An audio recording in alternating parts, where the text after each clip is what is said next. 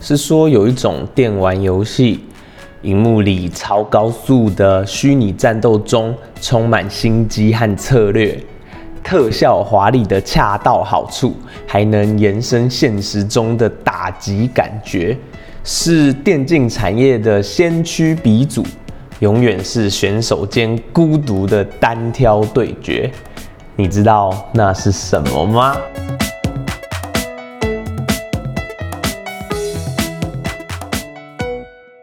欢迎来到《社游记》，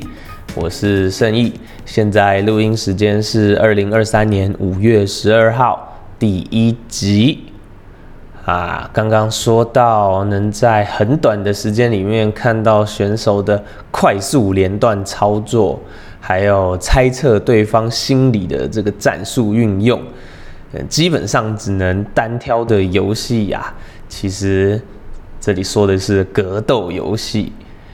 格斗游戏它是电子竞技的始祖之一，现在能随时透过网络平台，在虚拟世界里和全世界的玩家展开真实的决斗。通常格斗游戏它会是两个角色站在荧幕的左边和右边，然后上面有各自的血条，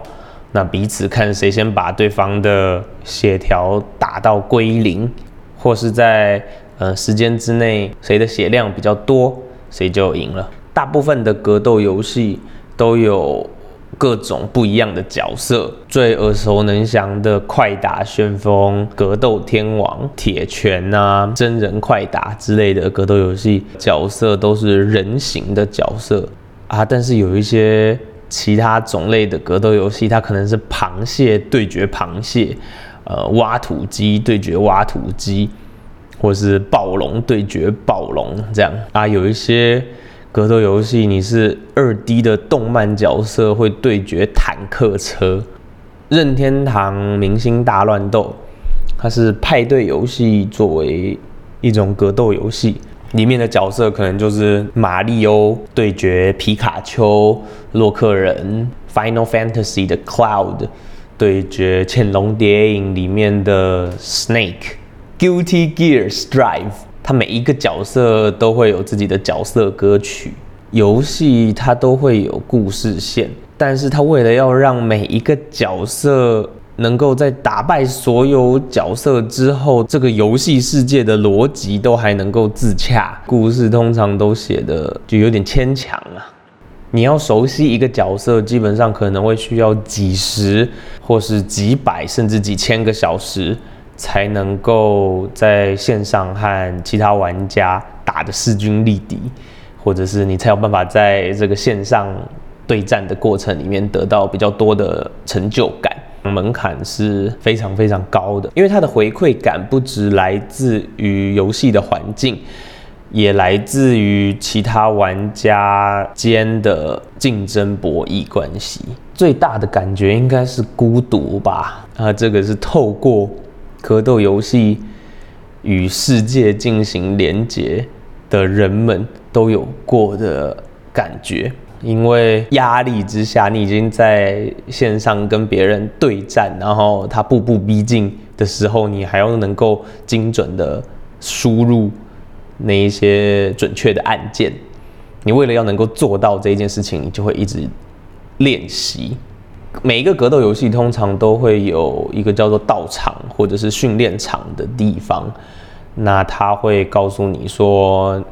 你要怎么去游玩你操作的角色。格斗游戏通常会在这个道场花最多的时间，因为你要流畅的输入这个连段，有点像在练武一样，就是名副其实的要打去练武是打，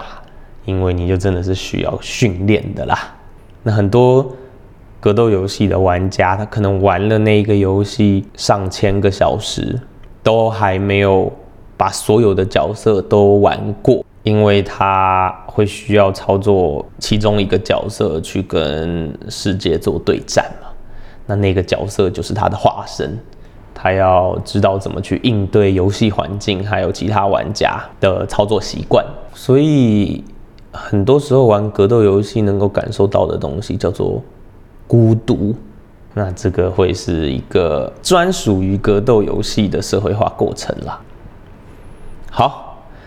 那我们来聊聊格斗游戏社群吧。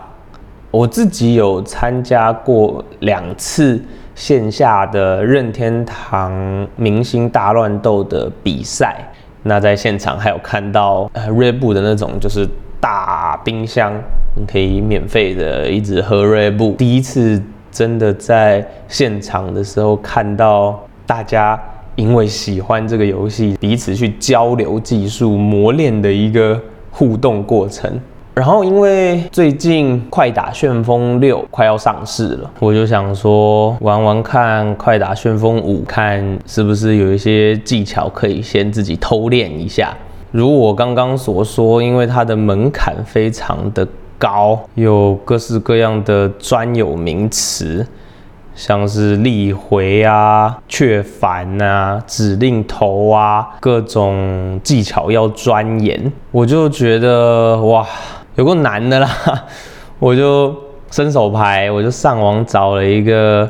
呃电玩游戏的社群，然后加入他们的群组聊天，有几百人吧，我就在里面问问题，哎，结果大家都会很热心的回复我，告诉我说。新手的话要先做什么做什么。后来我就选定了一个角色，叫做肯。我在玩这个角色的过程里面，有一些针对这个角色的问题想要问，像是他的招式啊，或者是他在应对其他角色的走位之类的。然后我也上了这个社群去问，然后他们马上就有人回复说：“哎，那个某一个大大，我们这里简称 A 大。”他们说 A 大也是玩这个角色的，你要不要问问看他？然后他们就标记 A 大，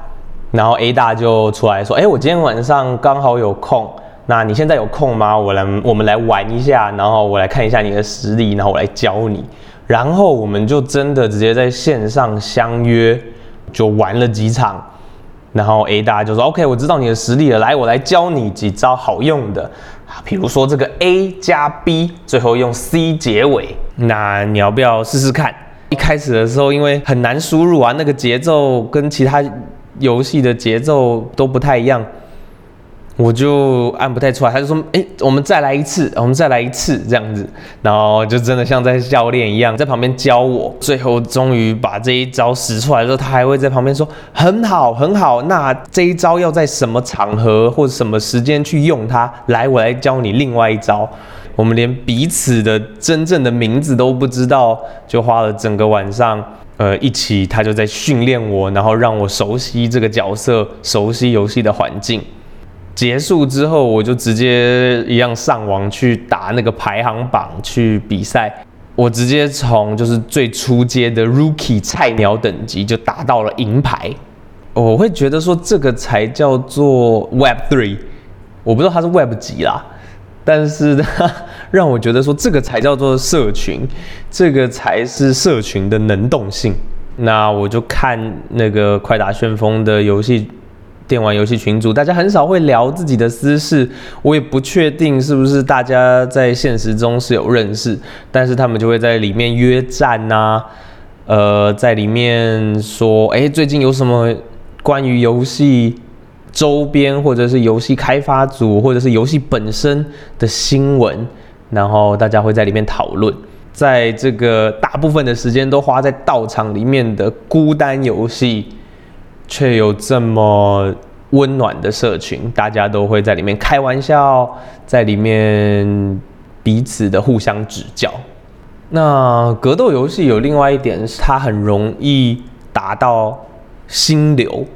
通常游戏的机制会让你和跟你实力差不多的人进行配对。那在这个过程里面，你就自然的会不断的遇到挑战，然后克服它。然后你就慢慢的熟悉角色，熟悉游戏，角色变强不会因为游戏角色的经验值而储存在游戏的伺服器里，反而是储存在你这个玩家的肌肉记忆里面，有点像在练习乐器，是你可以带着走的技能，不管这个技能的使用场景是多么的有限，但是因为它让你的喜好内化在自己的身体里面，让你会对这样子的兴趣更加的充满爱，然后很多人的这一些爱，他们就会凝聚成一些大型的活动或者是锦标赛，像是最著名的 EVO。Evolution Championship Series，它就是很知名的格斗游戏竞赛啦。最知名的 Evo Moment Thirty Seven，就是日本的电竞选手梅原大悟，血量极低的状况下，把春丽的大招一格一格的挡下来，然后做了一个极限反杀，全场欢呼，哇，那真的是热血沸腾到不行。现在。想起来还是起鸡皮疙瘩，因为格斗游戏天生带有电子游戏特效的特性，让它的观赏性也是很充足，可以让很多人能够去感受比赛的张力，会让这个大部分时间都花在道场独自训练的游戏的玩家们，虽然孤单。但是因为社群又不那么孤独，我觉得很棒。以上是今天的社游记，我是盛义，呃，什么都好，请你留言吧，五星好评、订阅、追踪，我们一起社会化，下次见，拜拜。